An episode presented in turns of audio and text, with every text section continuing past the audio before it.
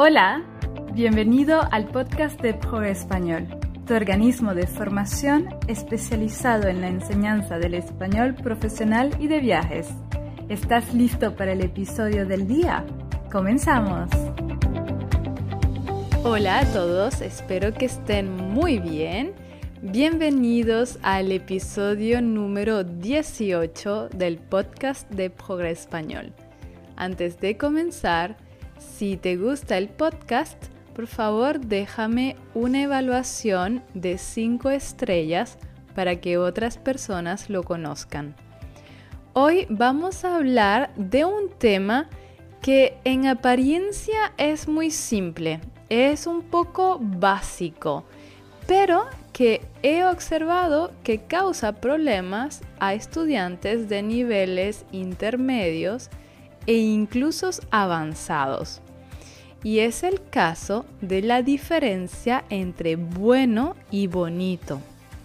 Me gustaría saber si para ti también es un problema. Y si piensas que es un poco básico, te recomiendo escuchar el podcast. Podrías descubrir nueva información. Durante mis cursos con los estudiantes es a veces común escuchar a un estudiante decir cuando me cuenta una historia si hemos comido paella y la comida estaba muy bonita. Y yo me quedo un poco pensativa y les digo, mmm, la comida era visualmente bonita. A lo que me responden, no, no, eh, la comida, el sabor. Ah, es verdad, estaba buena. Normalmente cuando les hago la pregunta se dan cuenta del error. Sin embargo, no es evidente reconocer la diferencia antes de decir la frase. Entonces, a pesar de ser palabras que aprendemos al comienzo de nuestro aprendizaje del español, estas palabras siguen creando confusiones a personas de niveles intermedios. Así que vamos a ver cada uno. Comenzamos con la palabra bueno o buena. Bueno es un adjetivo que se utiliza para calificar un sustantivo.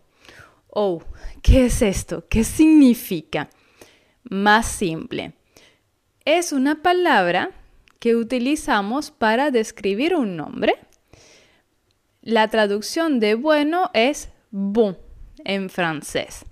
Por ejemplo, es un buen curso. C'est un bon cours. O en femenino, es una buena idea. C'est une bonne idée. Otro ejemplo. Pienso que las bananas son muy buenas. Je pense que les bananes sont très bonnes. Y finalmente, los chicos son muy buenos en su profesión. Les garçons sont très bons dans leur profession. Como ves, la palabra bueno hace concordancia en género y en número con la palabra que califica. Entonces tenemos bueno, buena, buenos y buenas.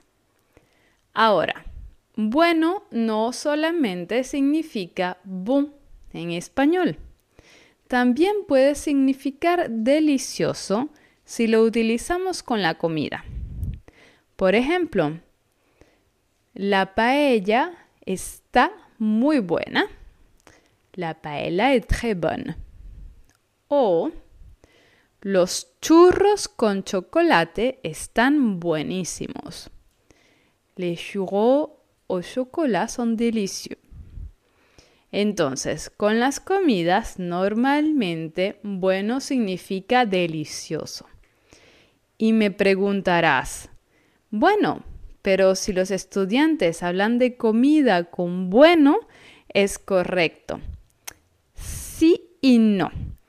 El problema es que los estudiantes utilizan el verbo ser con la palabra bueno para describir la comida y debemos utilizar el verbo estar. Así que si quieres utilizar bueno con comida, debes utilizar la palabra estar, el verbo estar, para que signifique delicioso. Ahora, atención, porque bueno puede tener una connotación sexual si se utiliza con el verbo estar para describir a una persona. Por ejemplo, Luis hace mucho ejercicio en el gimnasio y está muy bueno.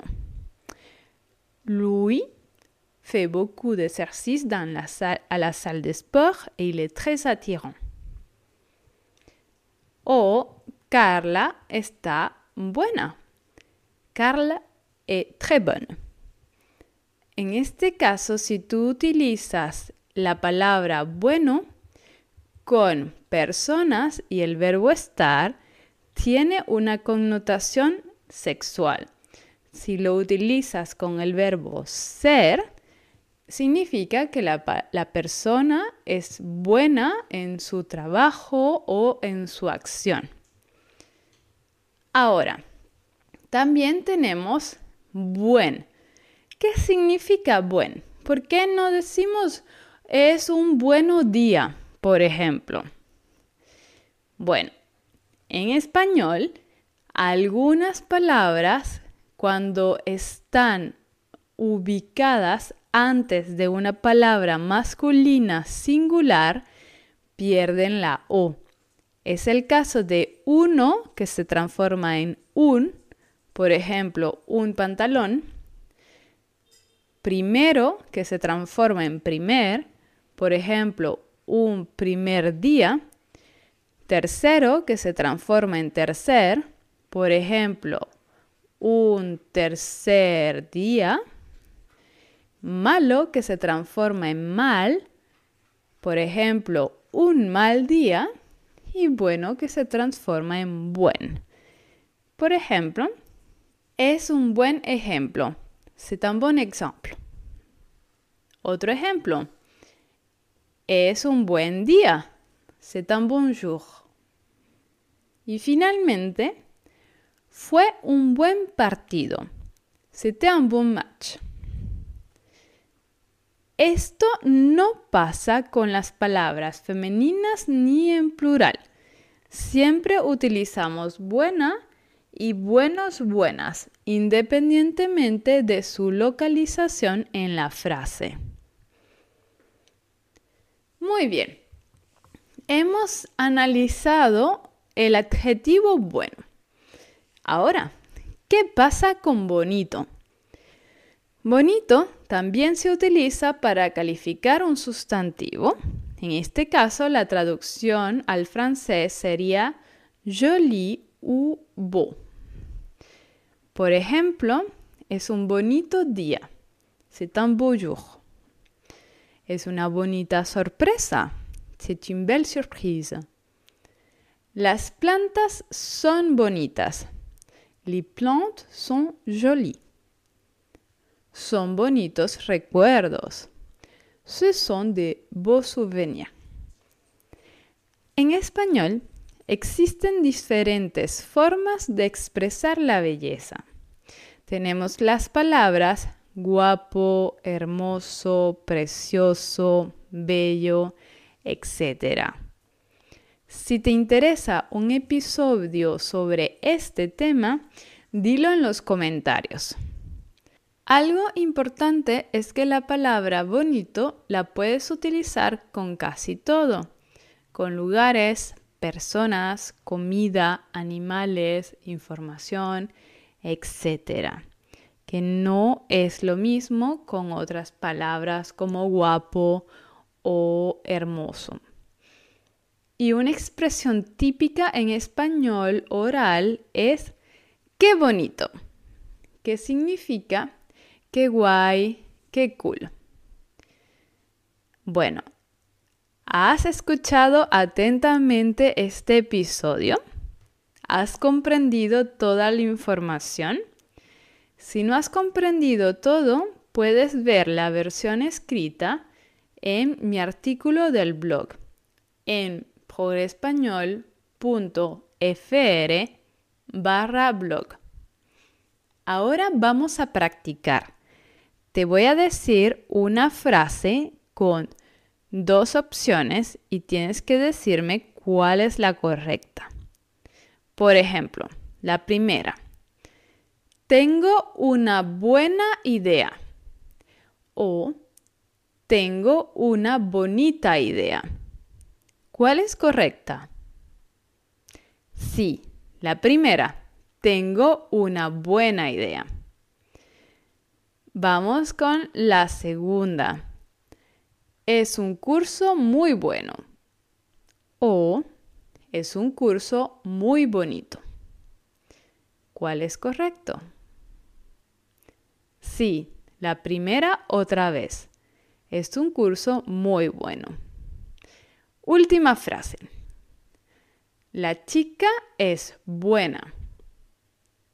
O la chica es bonita. ¿Cuál es correcto? Sí, la segunda opción. La chica es bonita.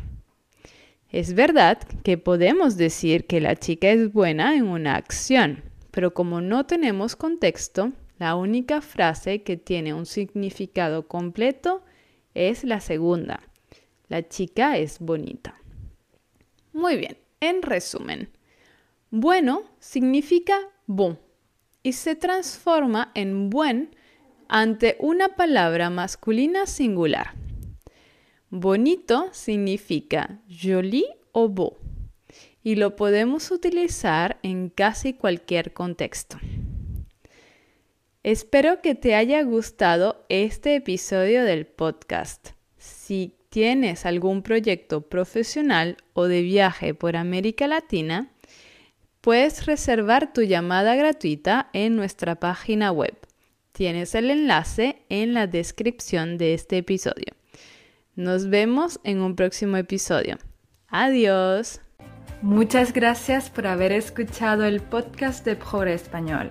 Si te ha gustado, por favor déjanos una evaluación de 5 estrellas en Apple Podcast, en Spotify o en cualquier plataforma de escucha de podcast.